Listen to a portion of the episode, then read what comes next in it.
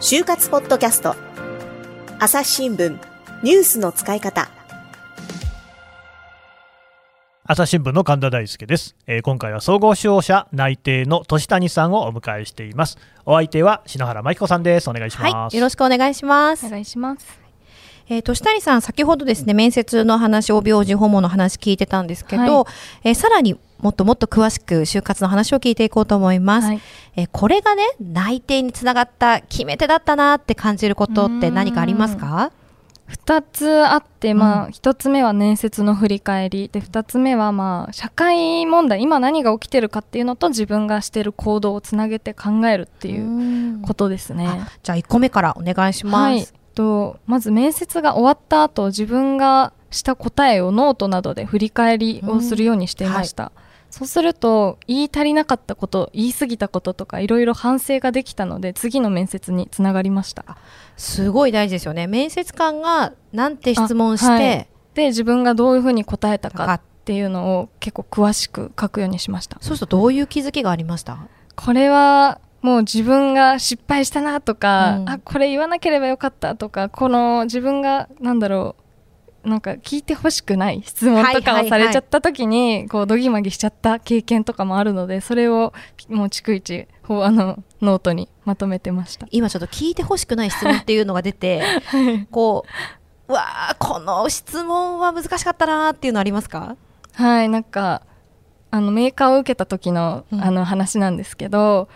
まあ、自分のその受けた会社と他にも競合他社があったんですけど、うん。じゃあ競合他社の情報について教えてって言われてで多少は調べてたんですけどそんなに深掘りをされるとは思ってなかったので、うん。ちょっと黙ってしまうっていう経験があります。なるほど。自分が受けてる会社だけじゃなくて、はい。そのライバル企業他のあそうねですね。ではい。それをやっぱり振り返ることによって次じゃあ同じ質問をされた時に、はい、ちゃんと。同じ間違いをしないうんように、答えられるようにっていう対策になりました。いやすごくね大事でやっぱり私学生の指導を長くしていてあこの子受かるなと思う瞬間がいくつかあるんですけどその一つが面接を受けながら進化していけいける子なんですね。うん一次面接よりも二次面接、二次面接よりも三次面接。で、他の会社の面接を違う会社でまた応用したり、失敗をこうね、うん改善して成長いく、成長していく姿が見えるとね、ああ、これは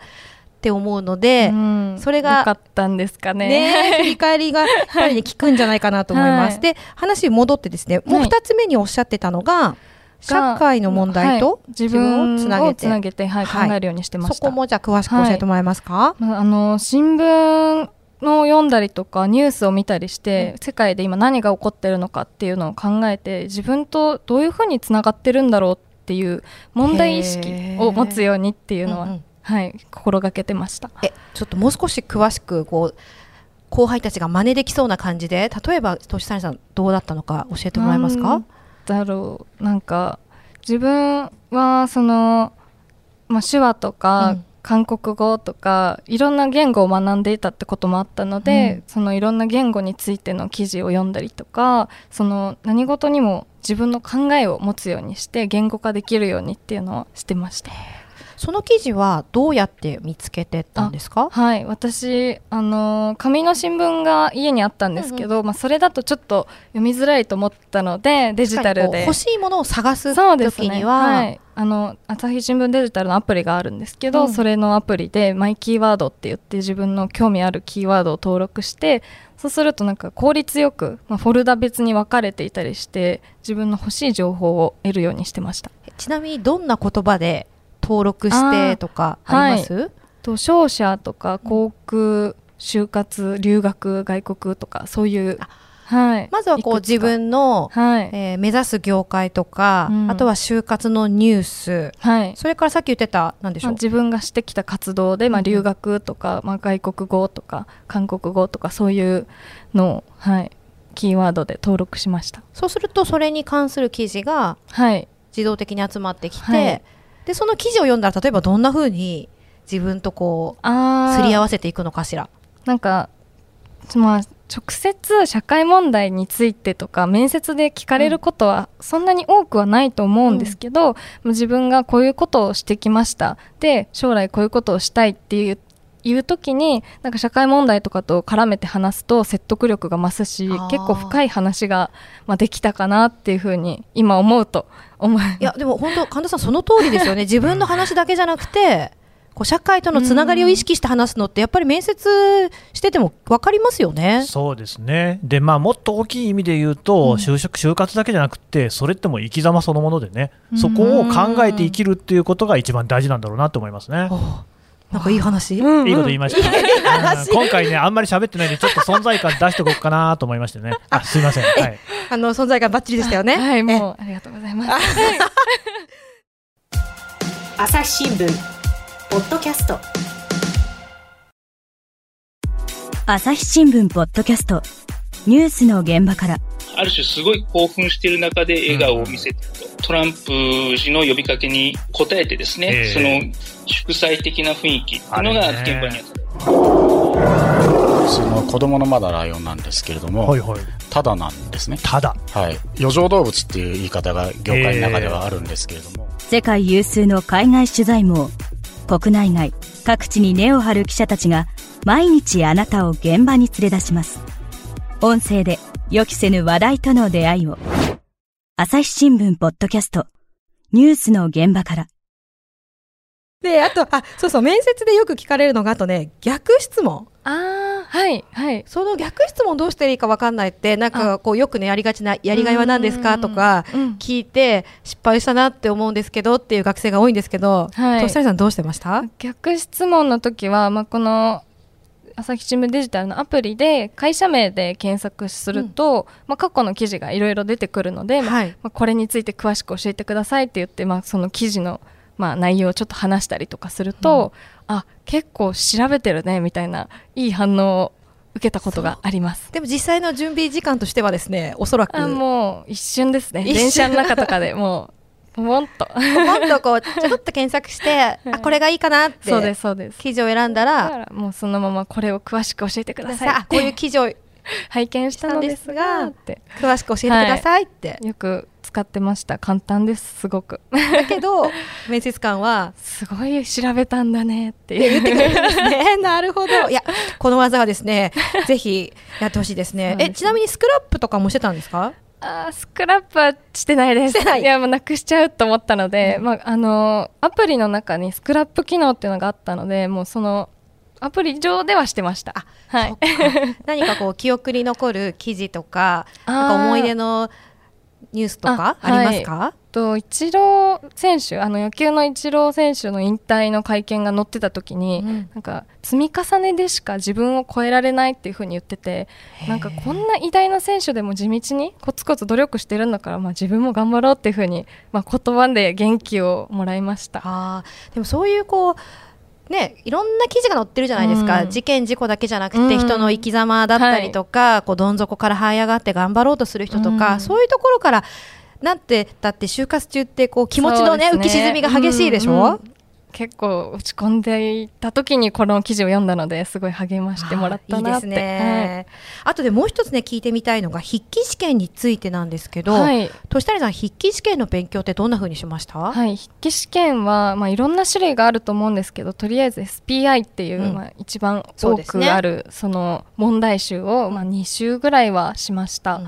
でも私の、まあ、受けていた会社ではいろんな他のキャブとかギャブとか違う試験の玉手、箱とか、はい、種類があって、どはい。別に対策しなきゃいけなかったのでそれに気づいた時はすごい焦りました。まさにね、去年、今入社1年目の子たちもですね、SPI だけやってればいいと思ったら、うん。もっと他にもいろんなテストがあって、はいはい。すごいこれは早く気づいて対策しておけばよかったなって思います。えーどの会社でどんな試験が出るかっていうのは大体わかるもんなんですか？そうですね調べると結構あの出てきたりしますし、うん毎年その指揮法とかに載っていたりするので事前に受けたい会社は調べておくのがいいと思います。じゃあ調べ早めに調べて、はい、そうですね、うん対策は早めの方がいいと思います。そうですよね。はい、いやあの就活ってこう自分と向き合ってうん人生についてじっくり考える時間なので、やっぱりこうさっきみたいなニュースに敏感になったりとかとはいえ、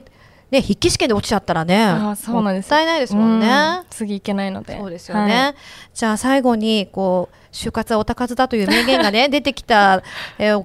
ね、としさんの就活を振り返って、学生さん、ね、後輩へのメッセージをお願いします。はい、と無駄なことはないという意識で取り組んでいくといいかなと思います。まあ、就活中いろいろこれ本当に意味あるのかなとか、すごいなんか地味な努力嫌だなって思うこといっぱいあると思うんですけどそれぞれが、まあ、どんどん自分に蓄積されてどんどんどんどん次にいい方向に進んでいくようにみんな努力してると思うのでそれをまあ信じて最後までやって納得いく就活ができるといいなというふうに思います。特になんか今年はコロナでちょっとしたこう学生同士の接点とかがないじゃないですか。はい結構インターネット飲みに行ったりとかね、うん、そうですよね、ね、前はできたけどね、うん、リフレッシュとかがしづらい、まあ、世の中になったと思うんですけど、うん、まあ、一人じゃないよっていうことで、まあ、自分と同じ大学じゃなくてもいろんな大学、まあ、社会人の方絶対助けてくれる方いると思うのでいろんな人に頼っていろんな人に助けてもらいながら進めていくのがいいんじゃないかなと思います。はい、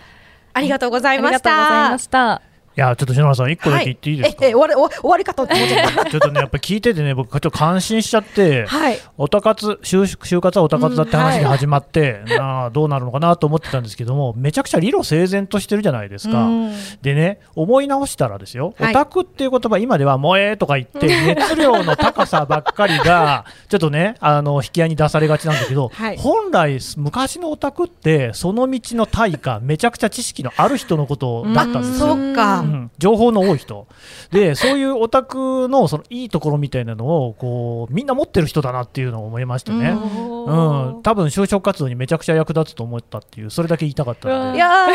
最後にいい話を、ね、篠原さんがまとめようとしてたところで強引にこう引き戻しちゃいましたけどもすいません。いやもう終わる気満々でしたよ。そうでしたね、えー、いやでもまあ本当に年谷さんどうもいい話。ありがとうございました、はい、ありがとうございましたさてこの就活ポッドキャストをですね聞いてくださっている方に、はい、篠原さんが書いている記事っていうのがね読めるということでこれを紹介しようと思うんですが、はい、はい、どんなんですか？はい朝日新聞デジタルの朝デジ就活ナビという就活のページで、うん、篠原流就活スタイルというコラムを書いてます。うん、えぜひですね朝デジ就活ナビで検索してみてください。うんここにねあの篠原さんの記事がいろいろ書いてあるってことですよね。読んでください。ただそれだけじゃないんですよね。はい。はい、え今回毎回ポッドキャストには内定者に出演してもらってるんですけれども、うん、えー、彼女彼らたちですね、うんうん、内定者が就活中に参加していた朝日就職フェアという就活生向けのイベントがあります、